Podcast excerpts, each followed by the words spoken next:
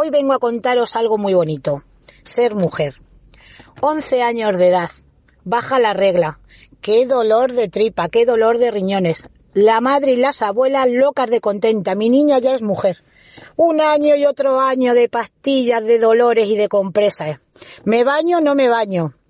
Vaya tela de pregunta. A los 46 años no sabemos cómo, pero llega la menopausia. ¿Y ahora qué soy? Porque si con 11 años me baja la regla y soy mujer, ¿ahora qué soy? ¿Un androide?